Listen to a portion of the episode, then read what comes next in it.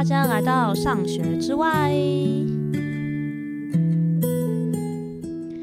大家好，我们又回来了。这个是一月下旬的创作。那我们在一月上旬的时候，有跟大家聊了如何设定目标，然后有一个很重要的主题就是你的内在动机是什么。对，那大家可以如果很好奇的话，可以回去听。基本上就是呢，你想要的东西，呃，它背后都有动机在影响你。如果你想要做的事情呢，外在的动机多于内在的动机，常常就会导致你。不想做，或是做得很不快乐，或是你每天做这些事情压力都非常的大。那我在呃上学之外的官网，就是还没有完全整理好，但已经有文章的官网里面也有写了一篇文，然后它里面。是比较更完整的跟大家介绍说，诶，你可以拿起纸笔，怎么样的去重新反思你想要设定的目标。那也在这边说一下，我们的电子报已经开始了，像我们上一期的电子报已经在一月的第二周的星期五已经发送了。那里面会呃更有序的去整理一下，比如说设定目标这件事情，那里面也会导入像 podcast，然后还有文章的内容，也是给大家让大家不会呃 miss 掉这个部分。好，那我们今天的内容是什么呢？我们今天今天的内容，我觉得是学习咨询超级关键的 一个点，就是其实我所有呃合作的个案、咨询个案，我们一定要聊的问题就是焦虑。好，听到焦虑这句话，我不知道大家现在的感觉怎么样，会不会觉得说开始觉得有点沉重，会觉得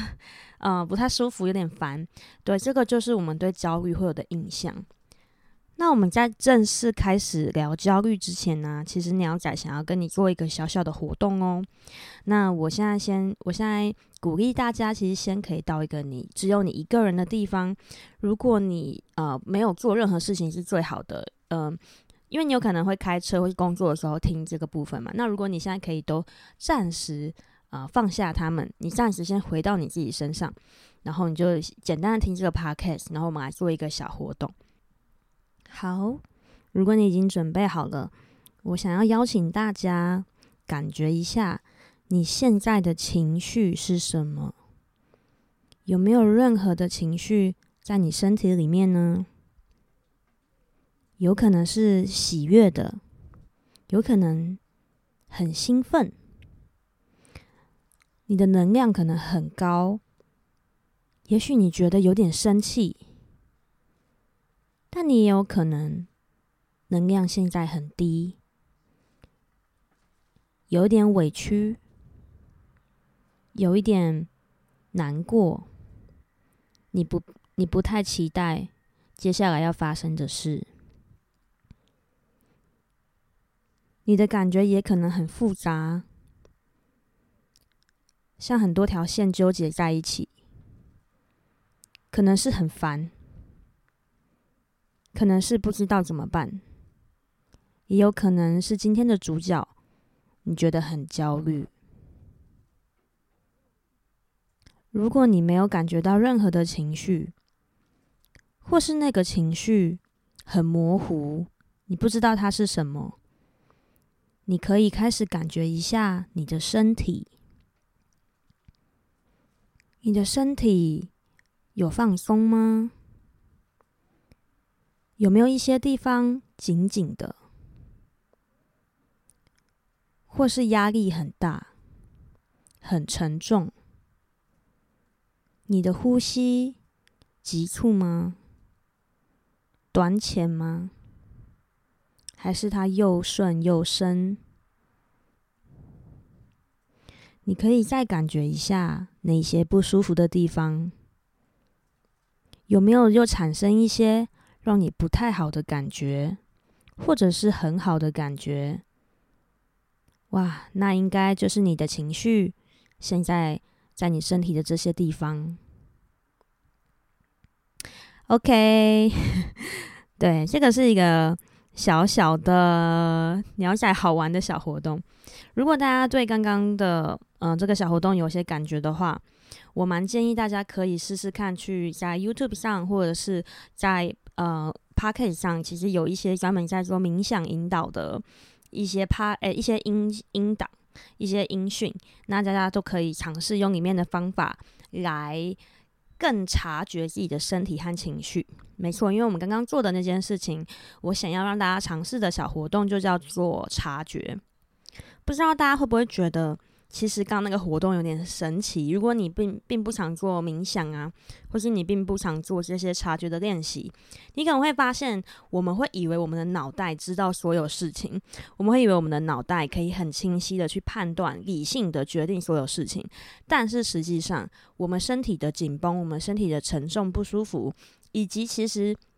你有一些情绪堵塞，或是情绪很。呃，纠结、混乱的那些感觉，他们其实都存在，但是我们却没有发现。对，其实我们的脑袋真的并没有那么聪明哦。所以这边可能会先想要强调一点，就是如果你想要有一个永续的人生呢，我们其实对于自己的状态要尽量的知道更多。就是其实这个，比如说我们人生的状态是探索不完的，老实讲，因为其实我们的。呃，无论是思考跟身体感受都非常的复杂，但如果我们不去，就我们常常都不去察觉这个部分，就是我们不去看我们内在身体的感觉跟我们内在想法的混乱，其实它会一直阻阻碍我们真的做我们想要做的理性思考。然后，如果你都是用外在的目标去决定你要做什么，你就会很容易感到矛盾、感到困难，然后你就会再间接的觉得是自己的问题。但常常的原因是因为我们的。啊、呃，思考已经打结了，我们的目标、我们的恐惧和我们的情绪都打结了，但我们却没有机会去发现它。所以，我觉得这个小练习会想要做在这边，就是让大家感觉到说，诶，其实我们身上有很多地方卡卡的，它都在影响你过好你的每一天，但我们每天可能都在忽略它。那这个也是一个。警讯吧，但但也没有那么严重。但就是，如果我们能够开始感受它，然后知道为什么这些东西会发生，再学会去梳理它的话，你的人生会开始变得不太一样，而且会比较可控，不会那么的混乱。好，那 我们真的要开始来讲焦虑了。嗯，可能要分上下集了，因为讲不太完。但我今天想要先比较强调，就是焦虑怎么影响到我们。其实焦虑这个情绪啊。虽然就是很烦嘛，它很，它会让你蛮亢奋的，然后会让你比较紧张，然后你可能会开始去担心很多东西，去查，去去观察很多东西。比如说，你可能要交一份报告，或者你要上台演讲的时候，这个焦虑感可能就会就会出现，然后你就会觉得说我是不自在的，我是很警觉的。那其实，其实我们人身上所有的情绪都是有功能的，所以如果你是一个很排斥情绪的人呢、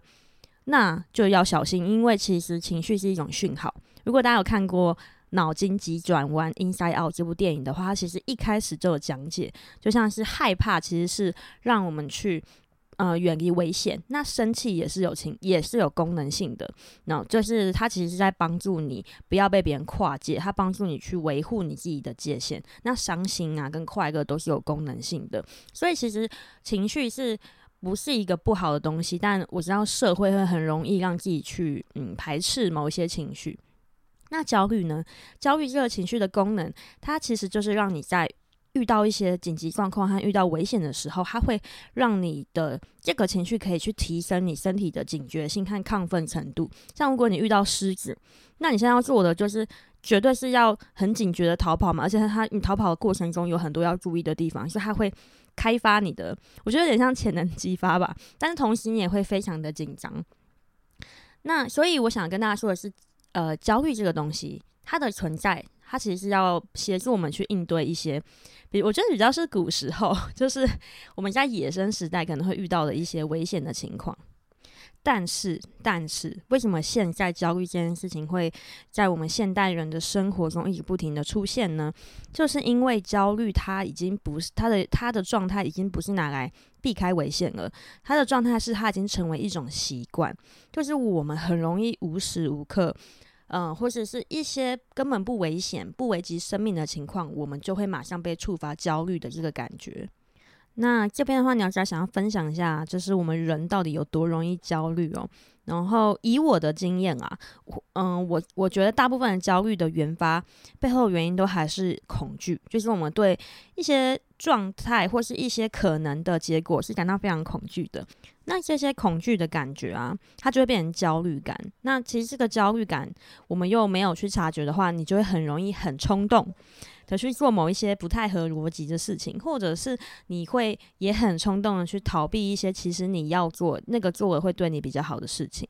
比如说，对，我可能要分享一些我个案的例子。嗯、像我前阵子比较遇到比较有趣的事，看这这个不是我们讨论的主题，但他其实有问我一个问题。嗯、就是我的个案，他跟我说他前阵子买了超多的线上课程，然后他就又跟我坦诚说，我好像有一些学习焦虑。然后我就问他说，你当下为什么要买那么多课程？然后他就说，因为因为那个时候觉得这些东西。呃，我不会，好像很落后，或者是说我好像会了之后，我的人生应该就会很不一样。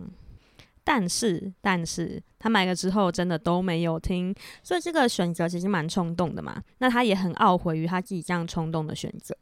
所以他当时其实问我说，该怎么时间管理，然后可以让自己把课程看完。但我就问他一个问题说，你现在还觉得自己很稀缺吗？就是你还会觉得你学的东西不够会落后吗？然后他就停了一下，他就问我说：“鸟仔，所以你的意思是是跟我说，其实我根本就不用看完吗？”嗯，对啊，我觉得他其实已经完全自己知道答案，但会还是会有一点焦虑。那这个焦虑其实不太一样，因为一开始他是因为。嗯，学习稀缺，他怕他自己的能力会落后的焦虑而去冲动购物嘛？那他为什么后来还会想要看完？尽管他已经不需要这个课程了，那可能也是因为他以前一直都会因为呃，比如说浪费，或者是没有努力，就算那个努力可能跟你的人生跟目标跟需求没有关系，但只要没有努力，可能就会遇到一些。可能是言语上的伤害吧，或是不太好的眼光。那那些的历程，我们以前感受过这些焦虑，那这些习惯就会带着你一直走。所以你走一走，只要你不够努力，你就会焦虑。但如果你又去努力，你的努力又跟你的需求没关系，其实很亏耶。所以那个时候跟嗯、那位个案在聊天的时候，我就跟他说：“你已经花钱在嗯、就是你不是你的需求上面了，已经亏了，你再花时间进去。”不是更亏吗？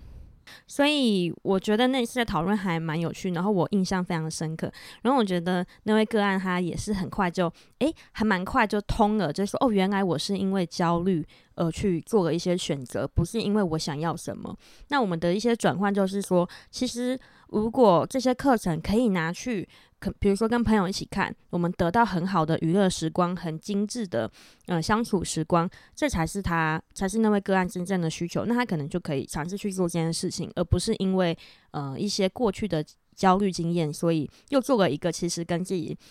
对自己的利益没有什么好处的选择。所以刚刚呃我分享的例子啊，大家可能会发现。嗯，我们有时候在设定一个目标，或是我们在做一个选择的时候，常常都是背后的情绪在驱动我们。所以我觉得常常遇到很多的困难，就是我们并不知道我们现在在焦虑，而我们又做了一个选择，然后我们以为我们是理性的做选择，我们还比价，很多人会比价比很久，可能有一些人很注重 CP 值嘛，一定要找到 CP 值最高的一个选择，但是那真的跟你的目标有关系吗？对，这个是很需要去思考的问题。这个是你的需求吗？这真的是你需要的吗？拿到一个 CP 值一百分的商品或是服务，真的是，嗯，有达到能够加速你想要的生活吗？所以我觉得这是很值得反思的地方。还是你以前只要没有选到 CP 值高的商品，可能你的家人会酸你，或者是你会觉得自己不好。那这些其实就是焦虑在驱动你，而不是你的理性在，还有你的需求在引导着你做事。那这边还有一个点呢、是我之前处理过一些个案，也很常会发生的，就是焦虑会让你的目标很混乱，所以你很容易在你的理想前面会一直不停的停滞。那我这边可以举一个我觉得还蛮有趣的例子，就是最近也有个案跟我提到说，他想要很快的达到他的职业目标，但是他其实又觉得，嗯、慢慢的生活。步调比较慢的生活才是他舒服的生活，所以他就一直不断的矛盾。那这样会很辛苦，因为他慢慢的时候其实是符合他理想生活的步调，可是他又很焦虑，因为他怕他太慢了。那他很快的时候，他又会想到我好讨厌这种步调好快的生活，所以他又让自己拖慢了，所以他的。